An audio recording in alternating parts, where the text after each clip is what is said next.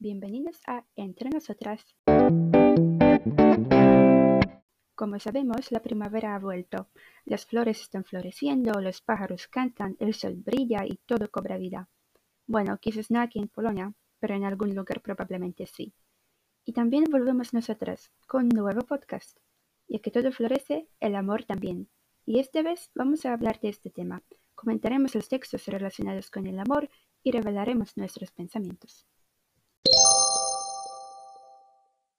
Últimamente he leído algún artículo y he visto una frase que dice, si es amor, no necesita explicación. Y creo que estoy totalmente de acuerdo. El amor es algo que está fuera de todo tipo de entendimiento. Por un lado es un sentimiento, por otro lado es una decisión. Si es fuerte, puede sobrevivir a cualquier cosa. El problema es que muchas personas tratan de entender el amor.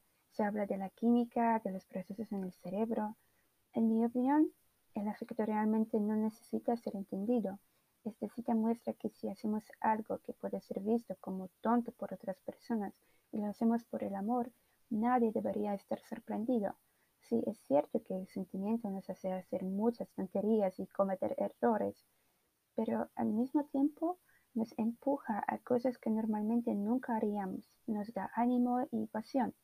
Y lo más importante, Creo que esta frase se refiere mucho a la sociedad LGTB, porque se buscan muchas causas del fenómeno de la atracción por el mismo sexo.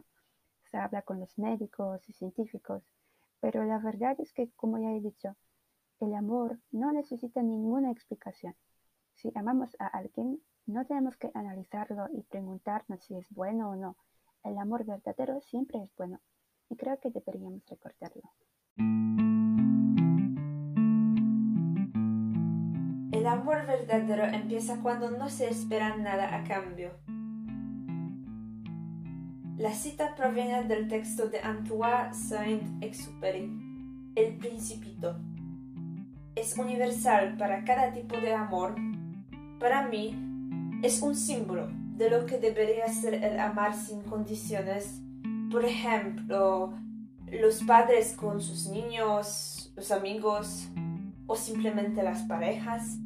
Creo que en cada uno de estos casos hay que dar una parte de sí mismo para poder obtener la simpatía de otra persona. Sin embargo, no se puede exigir nada porque somos solamente seres humanos y todo lo que transmitimos refleja nuestra capacidad de amar. A mi parecer, lo mejor es vivir algo inesperado y sincero que considerarse alguien que lo merece simplemente por ser una persona interesada. Así pienso yo.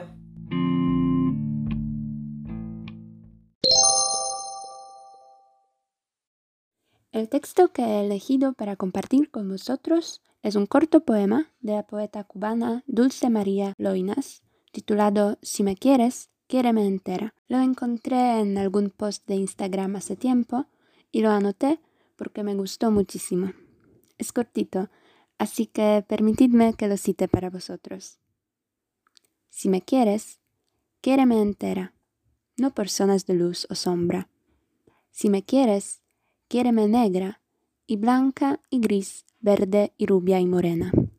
Quiéreme día, quiéreme noche, y madrugada en la ventana abierta. Si me quieres, no me recortes, quiéreme toda o no me quieras. Cuando lo leí por primera vez, Inmediatamente lo relacioné con alguna relación romántica, pero al leerlo unas cuantas veces más, me di cuenta de que no solo se refiere a ese tipo de relación, también puede leerse en el contexto de la amistad, eh, del amor paternal o incluso del amor a uno mismo. Me encanta cómo este poema muestra que el amor no solo tiene que ver con el lado positivo, con todas las cosas bonitas, los aspectos que admiramos, los regalos que hacemos para demostrar nuestro sentimiento, etc.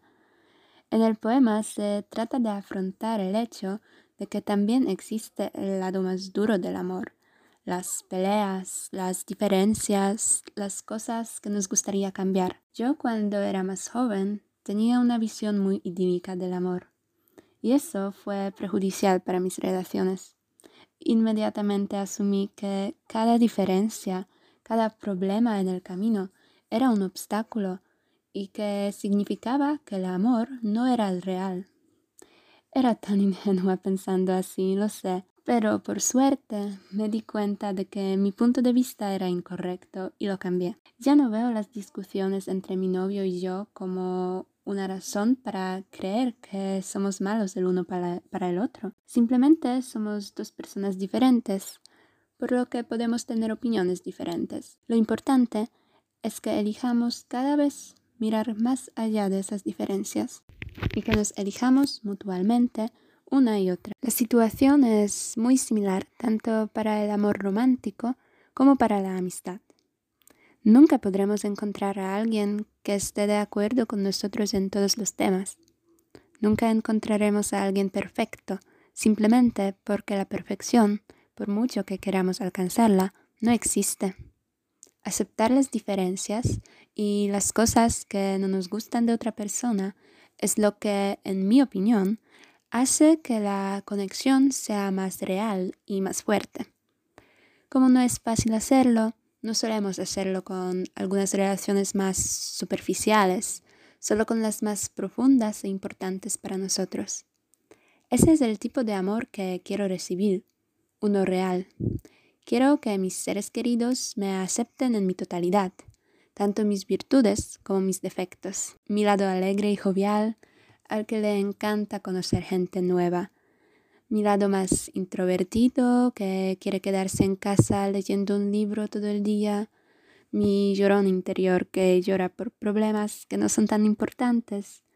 Eh, mi lado que tiene problemas para controlar la ira y que a veces dice algo con demasiada dureza. Mi lado filosófico, al que le encanta pasar 30 minutos bajo la ducha pensando en todo tipo de cosas y todos los demás lados que hay en mí. Eso es lo que quiero recibir y lo que intento dar a los demás. La situación es muy similar pensando sobre el amor propio que he mencionado antes. Debemos aceptar y amar cada parte de nosotros.